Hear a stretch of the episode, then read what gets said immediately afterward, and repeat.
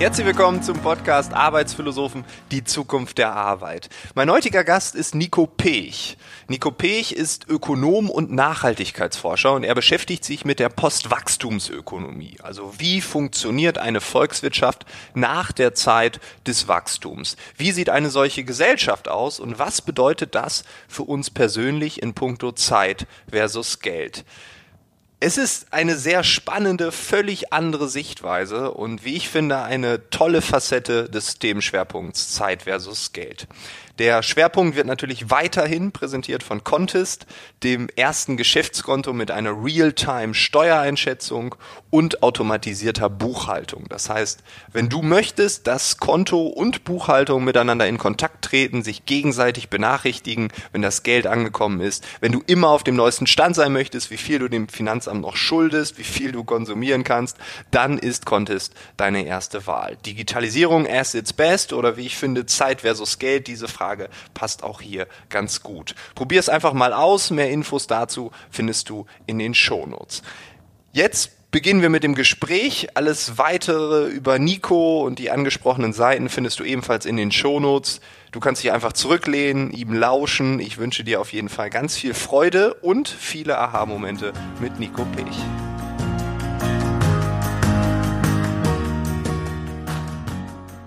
Der Begriff Postwachstumsökonomie, der kommt von dir. Ist das richtig? Oder hast du ihn äh, nur äh, geprägt, indem du ihn häufig genannt hast?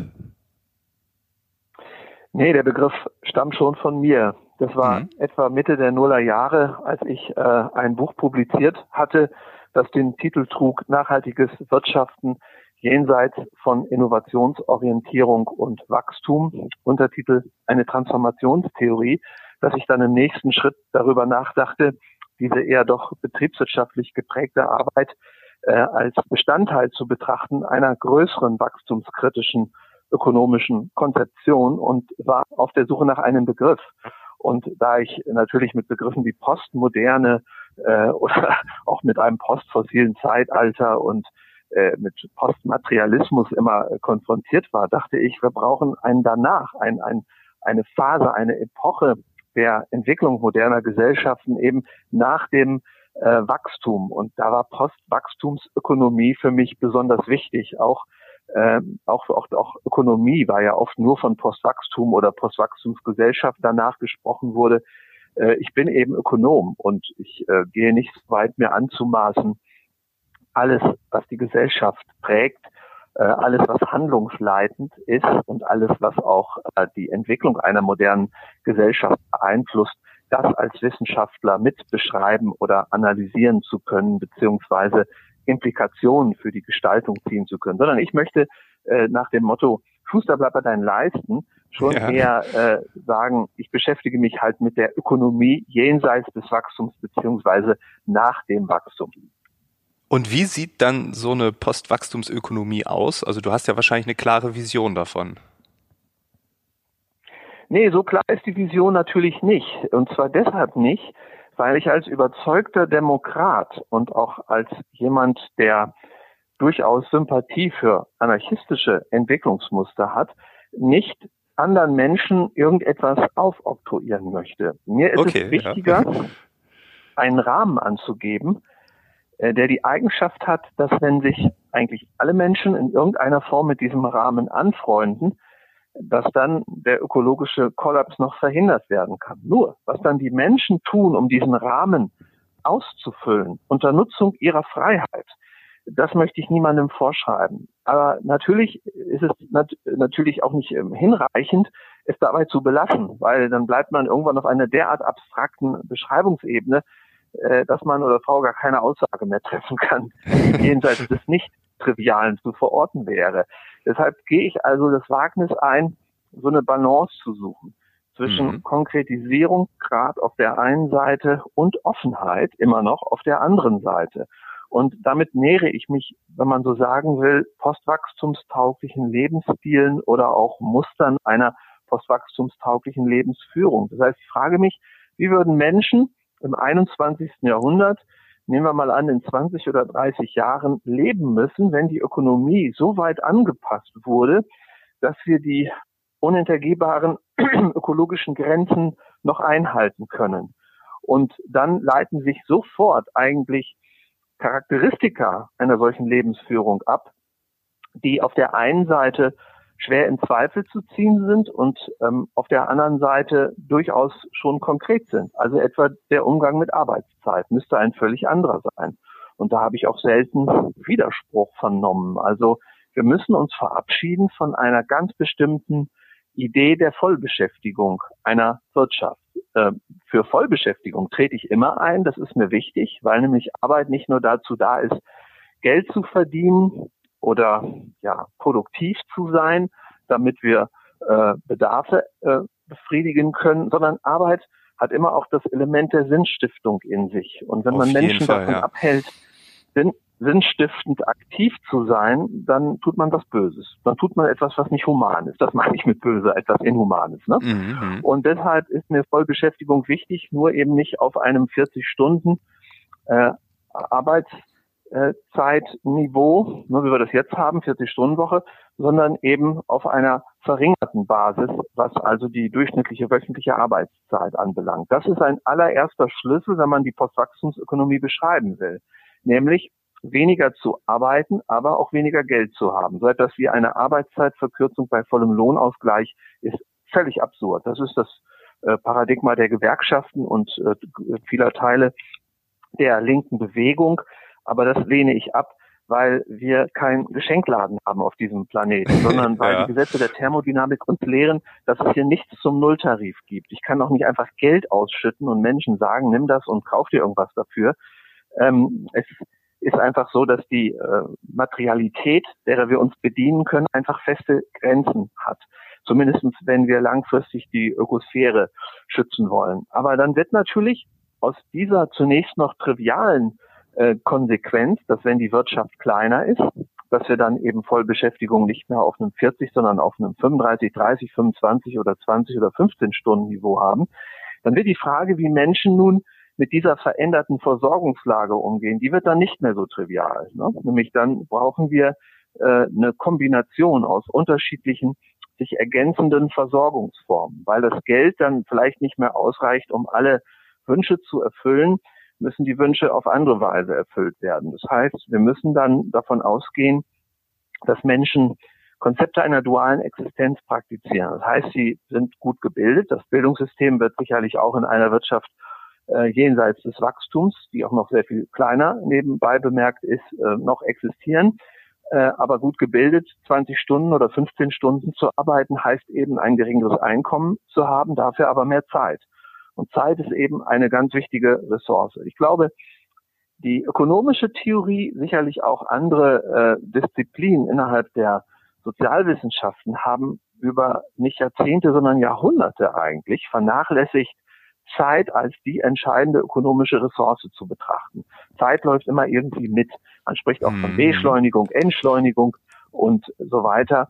Und äh, natürlich gibt es viele, äh, ich würde mal sagen, wichtige Variablen innerhalb der Beschreibung des ökonomischen Geschehens, die immer auch zeitbezogen sind. Also eine Wachstumsrate ist ja nichts anderes, nicht als die Darstellung des Zuwachses äh, einer ganz bestimmten Menge oder einer bestimmten Zielgröße bezogen auf einen Zeitraum. Okay, aber dass die Verbringung und Gestaltung von Zeit die entscheidende Ressource ist, äh, aus der sich auch menschliche Kreativität speist, das ist uns so ein bisschen abhandengekommen. Und diese freie Zeit, die dann verfügbar ist, wenn wir also ein anderes Arbeitszeitmodell etablieren, die kann eine Basis sein, um ergänzende, vor allem produktive Tätigkeiten auszuführen. Und so komme ich eben zu dem, was ich gerade sagte, nämlich, dass es darum geht, eine duale Versorgungsform zu etablieren. Dual heißt, dass es einen kommerzialisierten Bereich immer noch gibt, denn mhm. wer nicht zurück will in die Steinzeit oder ins Neandertal, muss äh, einfach einräumen, dass ein gewisser Teil der modernen Industrie erhalten bleiben muss. Es gibt viele essentielle äh, Bedürfnisfelder, von denen sich schon sagen lässt, dass hier ein gewisser moderner Fortschritt Platz gegriffen hat während der letzten Jahrzehnte oder Jahrhunderte. Denken wir an die Medizin, sicherlich auch an die Mobilität. Äh, und da würde jeder sagen, das jetzt einfach aus Gründen des ökosphärischen Schutzes über Bord zu werfen, ist ein bisschen voreilig. Hier würde ich eher sagen, die Dosis macht das Gift. Mhm. Das heißt also, Wir haben ein Standbein, das darauf beruht, eine immer noch vorhandene, aber doch sehr kleine Industrie zu gestalten. Und das andere Standbein ist nicht kommerziell äh, tätig zu sein durch unterschiedliche Formen halt der Subsistenz oder auch des kollaborativen Wirtschaftens. Also man kann, ich habe das an verschiedenen Stellen selbst geübt, äh, um eben auch im Sinne einer transdisziplinären wachstumskritischen Nachhaltigkeitsforschung neue Einsichten, Erfahrungen zu gewinnen, eben durch sogenannte teilnehmende Beobachtung, dichte Beschreibung und andere äh, äh, Verfahren eigentlich der, der Wissensgenerierung. Also man kann eben auch im nicht kommerzialisierten Bereich sogar Unternehmen gründen. Es gibt hier in Oldenburg zwei Genossenschaften, die ich mitgegründet habe und deren Aufsichtsrat ich immer noch angehöre, die nur betrieben werden von Menschen, die kein Geld verdienen und die versuchen, diese Genossenschaft als ein Organisationsprinzip zu betrachten, das dazu dient, essentielle, man könnte sagen basale Bedürfnisse derjenigen zu befriedigen, die dieser Genossenschaft auch angehören oder die als in Anführungszeichen Kunden oder Endnutzer des Produktes in Erscheinung treten, äh, das dann von dieser Genossenschaft erzeugt oder eben generiert wird. Aber auch unterhalb solcher ehrenamtlichen und nicht kommerziellen äh, ja, Organisationsformen äh, haben wir die reine Selbstversorgung. Wir haben die Netz, äh, Netzwerke der, der Selbsthilfe, etwa in der Produktion. Denken wir an offene Werkstätten, denken wir an Gemeinschaftsgärten äh, und dergleichen mehr. Dann vor allem auch die Frage der Nutzungsdauerverlängerung. Wir können über Reparaturkulturen können wir erwirken, dass Menschen quasi wieder dadurch zu, also zu eigenständigen Produzenten oder Erzeugern von äh, Wertschöpfungseinheiten werden, indem sie mit Gütern so umgehen, dass sie einfach lange halten, dass sie instand gehalten werden, dass sie repariert werden. Und dann schließlich natürlich, und da ist dieser Begriff des Kollaborativen besonders prägnant, eben die Gemeinschaftsnutzung. Nicht? Also wenn ich mir zum Beispiel mit eben ein paar Leuten einen Rasenmäher teile oder eine Nähmaschine, ja, dann heißt das, ähm, dass wir viel weniger Nähmaschinen und Rasenmäher brauchen. Aber was es vor allem heißt, und dann wird auch was sehr Ökonomisches aus dieser Betrachtung und nicht nur etwas Ökologisches. Ich brauche einfach weniger Geld. Nicht das Geld aufbringen zu müssen, um eine eigene Nähmaschine und einen eigenen Rasenmäher zu haben, ist eine unglaubliche Entlastung. Und über diese Entlastung gelingt es mir eben auch, mit weniger als 40 Stunden monetär entgoldene Arbeitszeit ein würdiges und immer noch modernes Dasein zu pflegen. Also Zusammenfassung, äh, die Dualität der Versorgung in einer Postwachstumsökonomie ist nichts anderes als eine trickreiche, fantasiereiche Kombination ja. aus einem kommerzialisierten Bereich und einem nicht kommerzialisierten, der wiederum über eine breite Klaviatur der sich ergänzenden ehrenamtlichen, nicht monetarisierten äh, Verrichtungen verfügt selber produzieren, gemeinschaftlich nutzen, also Dinge teilen und vor allem den Erhalt der Dinge wirklich äh, ja zu, zu einer Kunst zu erheben. Die Kunst des Bestandserhalts ist eigentlich die Ökonomie des 21. Jahrhunderts unter anderem.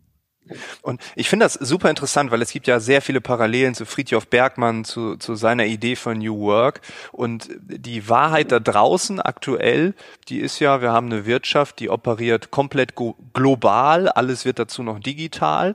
Und ähm, du hast es schon mehrfach gesagt, die, die Erde, die geht so ein bisschen zugrunde, wir achten da nicht drauf. Und wenn man diese Themen anspricht, dann bekommt man ganz oft so eine Art Totschlagargument. Dann wird immer gesagt, ja, das ist ja schön und gut, also wenn wir hier jetzt so nachhaltig agieren, reduzieren, weniger arbeiten, Selbstversorgung machen und so, ja, ja, aber was ist denn dann mit den Chinesen? Die hängen uns doch dann ab. Was würden Sie zu so einer Meinung ja, sagen? Was, was sagst du dazu? Ich meine, also, also zunächst mal, äh, ich halte jetzt mal nicht die Reihenfolge der Aspekte ein, die du jetzt aufgebracht hast, aber zunächst einmal mit dem Abgehängtsein, äh, etwa durch die Chinesen. Das ist selbstverständlich so jedes Ernstmachen mit einer nachhaltigen Entwicklung, die diesen Namen verdient, heißt, sich selber gegenüber einzugestehen, dass man nicht mehr Nummer eins ist, gemessen an alten oder ich würde fast sagen altertümlichen Ökonomievorstellungen. Mhm. Also abgehängt zu werden von den Chinesen der Gestalt, dass wir uns einfach nicht mehr so viele Autos leisten können oder keine Häuser mehr bauen, äh, das finde ich super. Das befreit uns auch von dem Stress.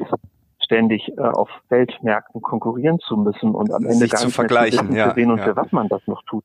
Denn das Wohlbefinden der Menschen, auch die psychische Gesundheit, äh, sind ja nicht äh, gesteigert worden während der letzten Jahrzehnte eines prosperierenden, historisch einmaligen Wohlstandszuwachses, den wir herausgearbeitet haben. Das ist das eine. Das heißt, äh, da führt kein Weg dran vorbei.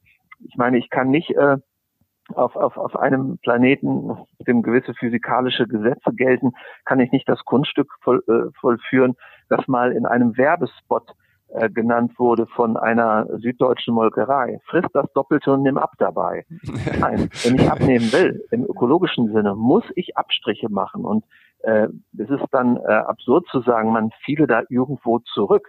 Also ich meine, ein Vegetarier fällt ja auch zurück hinter die Fleischesser. Ach, wie schrecklich. Ich bin jetzt nicht mehr Nummer eins auf der Liste der derjenigen, die kiloweise Fleisch essen. Ein Glück bin ich das nicht. Also ich würde das, ich würde sagen, das ist also wirklich eine Frage der, der Perspektive. Zweiter Punkt, Mhm. Friedhof Bergmann. Nein, der Friedhof Bergmann ist ganz großartig, wirklich. Ich äh, hoffe, dass ich dem nochmal begegne. Der ist ja nun steinalt. Ein paar Mal hätte es dazu kommen können. Äh, leider war dem nicht so. Das war eine bestimmte Veranstaltung, wo ich auch hätte auftauchen sollen. Was Friedhof Bergmann gemacht hat, ist zwar großartig, aber Friedhof Bergmann ist ein Modernist und ich bin kein Modernist. Friedhof Bergmann glaubt, dass die Produktivität der Technologie am Ende dazu führt, dass wir eigentlich nicht mehr arbeiten müssen und dass die Mhm. Industrie sich dezentral gestalten lässt und wir dann hoffentlich alle Nutznießer äh, der Apparaturen, vor allem 3D-Drucker und so weiter sind.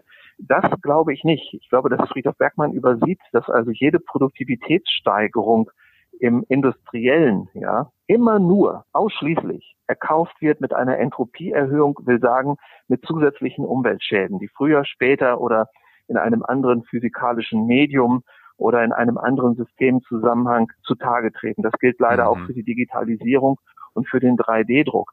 Das heißt, Friedhof Bergmann müsste, wenn er ähnlich argumentieren würde wie ich, den Leuten sagen, natürlich können wir mit weniger Arbeit auskommen, können die freigestellte Zeit nutzen, um kreativ zu sein. Aber Leute, äh, die bisherige äh, Bedürfniswelt und die bisherige Ausstattung ja mit materiellen Freiheiten kann dann nicht mehr dieselbe sein. Sie wird radikal äh, gesenkt werden dann. Und diese Ehrlichkeit ist es, die ich manchmal so ein bisschen vermisse bei anderen Theoretikern, die eben auch sich eine Welt ohne Wachstum vorstellen. Jetzt äh, das dritte Argument oder sozusagen dieses Totschlagargument, naja, wir, also dass wir das gar nicht so einfach können oder dass das zwar schön gedacht sei oder dass wir da in irgendeiner Form auch an Boden verlieren. Gut, das habe ich jetzt gerade schon äh, in Verbindung mit dem Beispiel China angesprochen. Aber äh, wer, ich, ich frage mich dann immer, wenn solche Einwände kommen, wer ist dieses Wir? Und die zweite Frage, die ich mir stelle, ist, ähm, wie bitteschön soll denn umgekehrt eigentlich begründet werden, dass das ähm, Konsum und Industrie und vor allem auch globalisierte Mobilitätsmodell, das wir derzeit ausschöpfen, dass das langfristig erhalten werden kann. Niemand hat ein Konzept. Niemand. Es sind nur ausschließlich Glaubensbekenntnisse. Also wenn Ja, heute hm. gesagt wird, die Digitalisierung würde am Ende äh, genauso viele zusätzliche Arbeitsplätze schaffen, wie sie vernichtet. Oder wir würden über technischen Fortschritt unsere Ressourcenabhängigkeit beseitigen. Oder drittens, wir würden abermals über technischen Fortschritt, Stichwort Energiewende, es hinbekommen, ja, die ökologischen Schäden als Begleiterscheinung unserer modernen Lebensweise irgendwie zu tilgen, dann ist das nichts anderes als eine Fortsetzung mittelalterlicher Alchemie. Das ist noch, das ist noch äh, naiver als als Erzkatholizismus, also wo man an die unbefleckte Empfängnis einer Jungfrau Maria glaubt. Es gibt nichts, was darauf hindeutet, dass dies je möglich sein kann. Daraus folgt weiterhin, dass die Frage, ob eine Wirtschaft ohne Wachstum Platz greift oder nicht, äh, wird sich nicht daran festmachen am Ende, dass 51 Prozent der Wahlberechtigten etwa der Bundesrepublik Deutschland einer Degrowth-Strategie zustimmen, sondern wenn es gerade nicht so ist, und äh, da hast du ja völlig recht, dann werden die Krisen eintreten. Und zwar nicht nur ökologische Krisen. Ich möchte nur an das Insektensterben erinnern oder an den äh, Sommer, den wir jetzt gerade erlebt haben. Auf jeden Fall, ja. Äh, Klimawandel sowieso, das brauchen wir gar nicht thematisieren, weiß sowieso jeder. Aber auch der Schwund an Ressourcen. Wir sind in der Bundesrepublik Deutschland dabei, äh, so viele Flächen zu zerstören durch einen Bauwahn, der sich nur aus Hedonismus, eigentlich nur aus Luxus und aus Kapitalverwertungsmotiven speist, dass wir irgendwann keine freien Flächen mehr haben, auf denen noch Vögel, Insekten oder anderes äh, Getier oder andere Pflanzen noch existieren können. Wir sind gerade dabei, die Ökosphäre so radikal abzuschaffen, dass irgendwann, keiner kann natürlich sagen, wann das der Fall sein wird, aber dass irgendwann natürlich die Umwelt auch zurückschlägt und dann das Ölproblem. Wir haben nicht den leisesten Erfolg erzielt während der letzten Jahrzehnte, wo mhm. überall von Innovation im Energiebereich die Rede war. Nicht den allerleisesten Zipfel eines Erfolgs aus der Erdölabhängigkeit rauszukommen. Das ist nicht nur unter klimapolitischen Aspekten eine Katastrophe, sondern das bedeutet auch, dass die nächste Ölkrise nur eine Frage der Zeit sein kann. Man muss sich das mal vorstellen. Alle reden über den Hampra Forst und über den Ausstieg aus der Braunkohle. Und ich tue es auch. Ich bin begeistert davon, dass junge Menschen äh, das Rückgrat haben, äh, dort wirklich der Politik äh, und vor allem RWE einfach mal zu zeigen, wo der Hammer hängt. Ich bin da immerhin auch zweimal gewesen und mache da auch mit, weil ich finde, dass solange es friedlich zugeht, muss ein solcher für mich demokratischer Widerstand, eine solche Artikulation äh, äh, und eine solche Form des Anprangerns von Verantwortungslosigkeit muss auch erlaubt sein. Aber ich möchte zärtlich darauf hinweisen, dass der Anteil der Braunkohle an der gesamten Primärenergie, die wir pro Jahr verbrauchen, bei 11,2 Prozent liegt. Das heißt, die anderen 90 Prozent sind dann da auch noch. Da sind 35 Prozent Rohöl.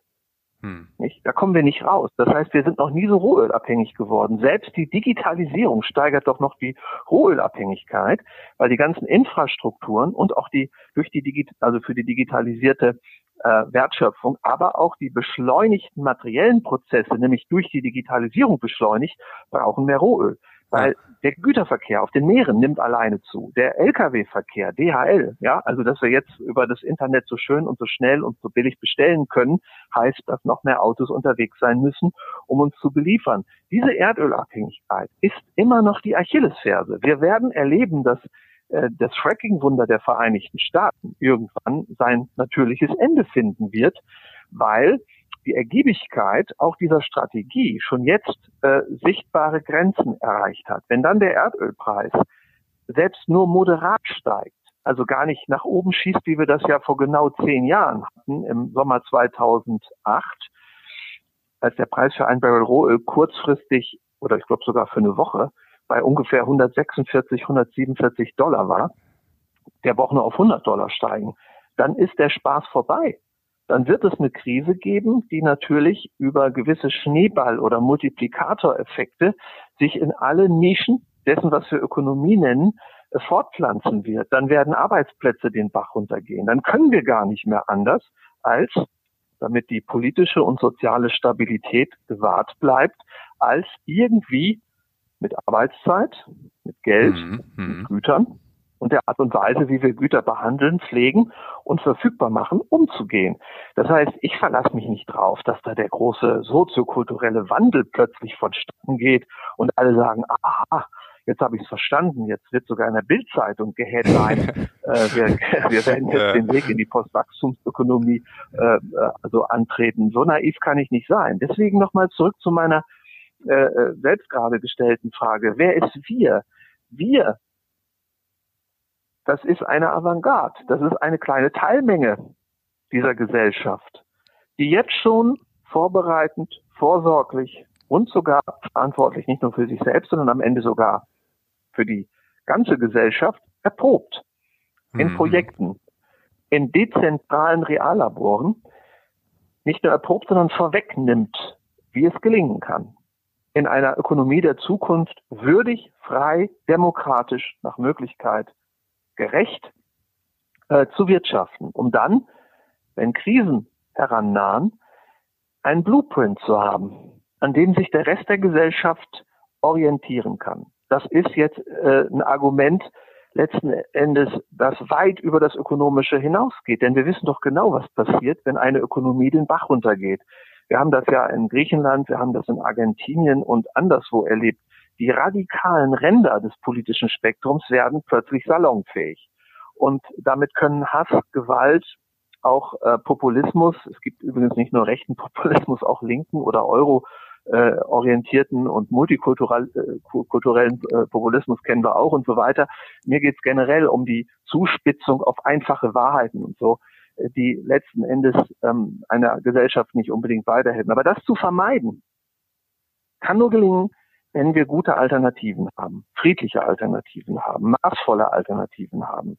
Für mich ist dann das, was heute manche als Utopie brandmarken, also mhm. eine Postwachstumsstrategie, ist dann der Pragmatismus reinsten Wassers.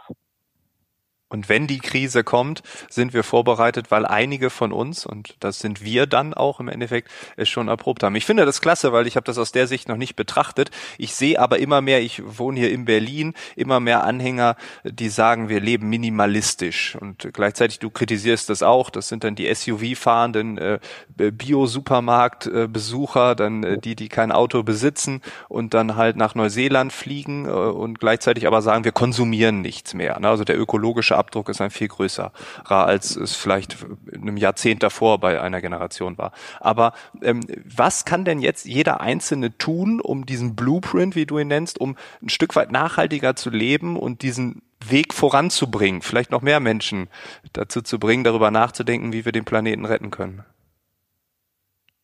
Zunächst einmal zum Minimalismus.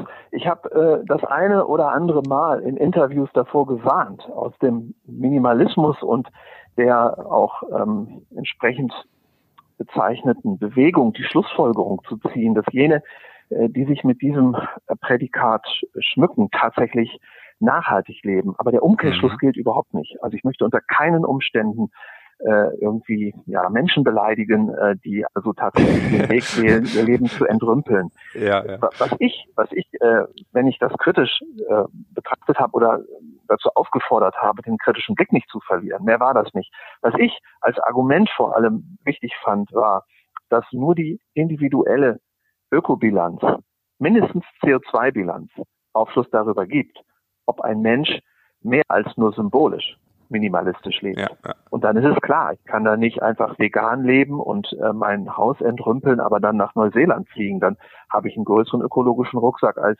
als jemand, der ähm, dem rechten Flügel der CDU angehört, einen uralten Diesel fährt, beim Aldi einkauft, äh, pro Jahr 60 Kilo Fleisch frisst, aber noch nie im Flieger saß. Das ist so. Tut mir leid, ja, das kann man ausrechnen. Das ist also keine Ideologie oder irgendeine Zuschreibung. Trotzdem, trotzdem muss ich mich mit so einem Menschen jetzt nicht anfreuen. Das ist nicht mein Thema.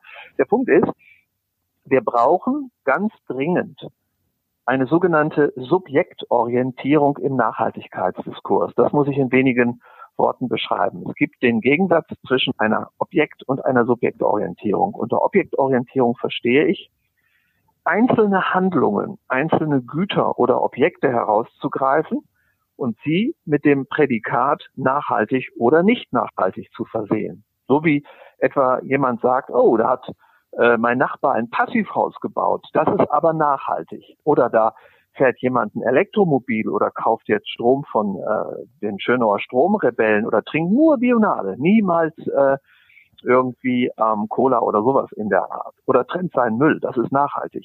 Hm. Das kann nachhaltig sein, muss es aber nicht. Das ist mein Punkt. Es spricht überhaupt nichts gegen diese Dinge, die ich gerade an, äh, also angesprochen habe. Aber der Punkt ist, wenn wir nachhaltige Entwicklung verstehen, als globale Gerechtigkeit innerhalb ökologischer Grenzen. Und ich kenne niemanden, der diesen Minimalkonsens als eine Definition für Nachhaltigkeit in Frage stellt. Auch nicht die Anhänger eines sogenannten grünen Wachstums. Ja.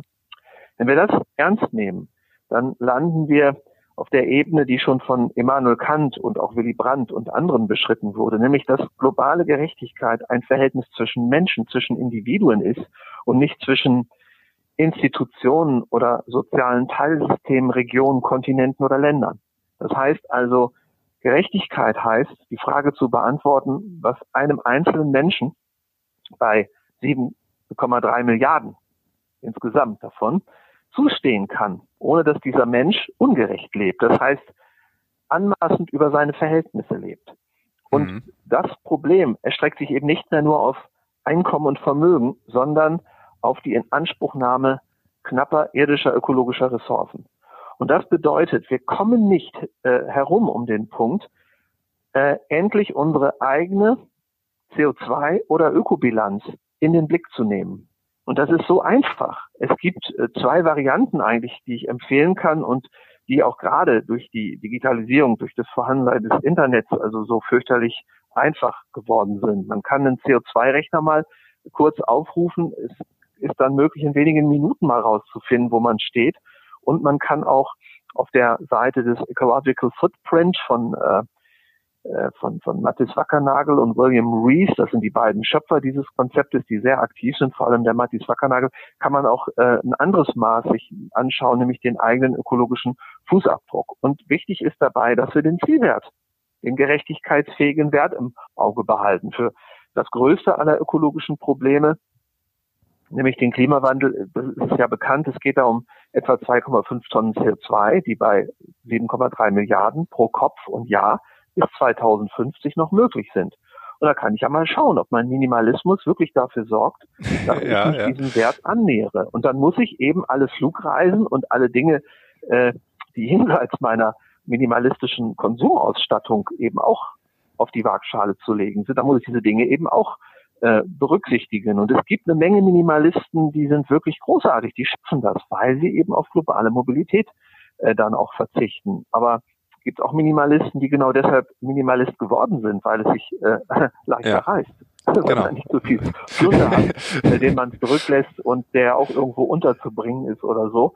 Da muss man hinschauen. Also man darf nicht den Fehler machen und sagen, also äh, die Minimalisten sind jetzt per se alle Heuchler und die machen irgendwas falsch. Das ist ganz dumm und, und auch unfair. Das sollte man nicht tun. Man sollte nur den kritischen Blick auf diese Subjektorientierung richten. Subjektorientierung heißt, lebe so, dass der ökologische Rucksack, den du verursachst, mit 7,3 Milliarden multipliziert werden kann, ohne dass der Planet auseinanderbricht. Und die Objektorientierung ist letzten Endes die Ergötzung an der einzelnen symbolischen Handlung. Da kauft sich jemand so einen Tesla und meint, er hat dann die Welt gerettet. Dass er in einem 160 Quadratmeter Wohnhaus lebt, das ist dann plötzlich kein Thema mehr. Oder dass er eben, wie du selber gesagt hast, nach Neuseeland fliegt, ja, ist dann plötzlich kein Thema mehr. Hm. Das heißt, wir ergötzen uns an einzelnen symbolträchtigen Handlungen oder den Strom zu wechseln. Ich würde jeden Menschen auffordern, noch heute den Strom zu wechseln, falls er oder sie das noch nicht gemacht hat. Aber bitte genau zu schauen, wie viel das überhaupt ausmacht in der CO2-Bilanz. Wir liegen in Deutschland bei 12 Tonnen und müssen runter auf 2,5. Und das, was ich durch den Stromwechsel maximal hinkriegen kann, liegt bei ungefähr 0,7 bis 0,8 Tonnen. Das ist nicht so viel. Während eine Urlaubsreise nach Neuseeland hin und zurück 14 Tonnen bringt. Wow. Wenn ich also 80 Jahre alt werde, habe ich 80 mal 2,5 Tonnen CO2. Das geht auch ohne Taschenrechner. Das sind 200 Tonnen. Ich brauche also nur wenige Flugreisen, um dieses Lebensbudget regelrecht zu verbrennen. Ja. Das ist also äh, tatsächlich so, dass wir von der Mobilität sehr stark ablenken im Nachhaltigkeitsdiskurs und uns dann eher der äh, ökologischen Atomspaltung eines äh, Brühewürfels hingeben. also das ist eben in der Tat das Problem. Aber dann hast du noch was gefragt, nämlich was kann jeder Einzelne tun? Also letzten genau. Endes ist das schon Teil eins der Antwort.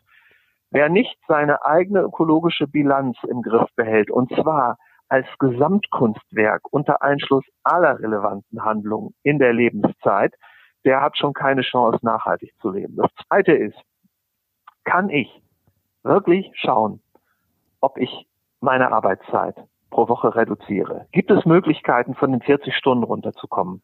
Dann entlaste ich die Wirtschaft davon, so groß sein zu müssen, wie sie es jetzt gerade ist. Nun würde ich nicht jedem Menschen empfehlen, das sofort zu tun. Schau, schau mal, wenn jetzt jemand gerade eine Ausbildung gemacht hat oder studiert hat, ist ganz jung und muss sich dann auch neu in einem Berufsfeld überhaupt erstmal ein Standing, eine Routine, eine Anerkennung auch irgendwie erarbeiten, dann ist es sicherlich nicht so klug, auch nicht so diplomatisch gleich im ersten Bewerbungsgespräch zu sagen, ach und übrigens, ich bin ein begeisterter Anhänger einer Wirtschaft ohne Wachstum, möchte deswegen gleich darauf hinweisen, dass ich nur 20 Stunden arbeiten will, komme auch mit dem Geld hin, kein Problem.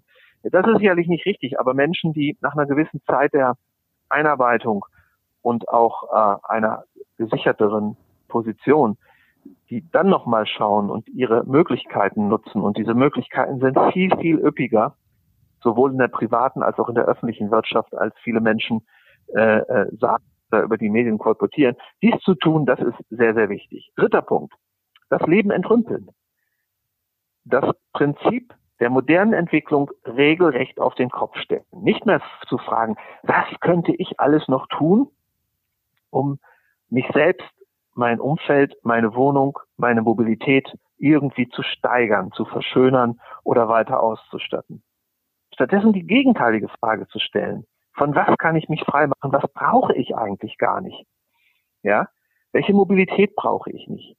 Welchen Service brauche ich nicht? Welchen Luxus brauche ich nicht? Welche räumliche Ausstattung meiner Wohnung brauche ich eigentlich nicht?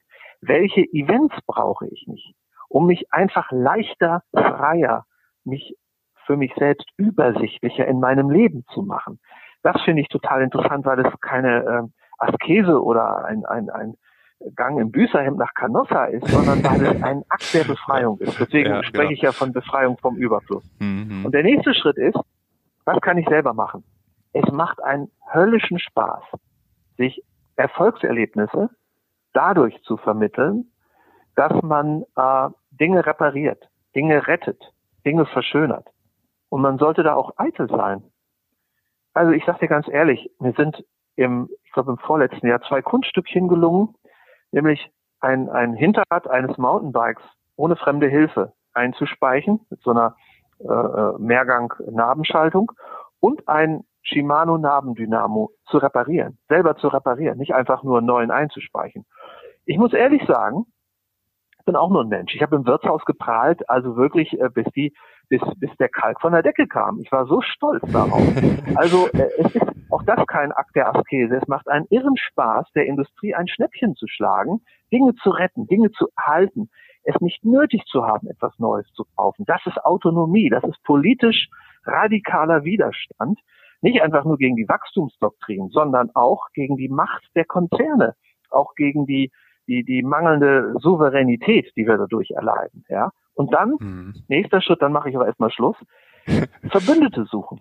Wo immer man lebt, ja, ob das jetzt äh, Oldenburg, Lüneburg oder New York ist, findet man Menschen. Das sind nie Massenbewegungen. Findet man Menschen, die auch Interesse daran haben, an so einem äh, Lebensstil zu basteln.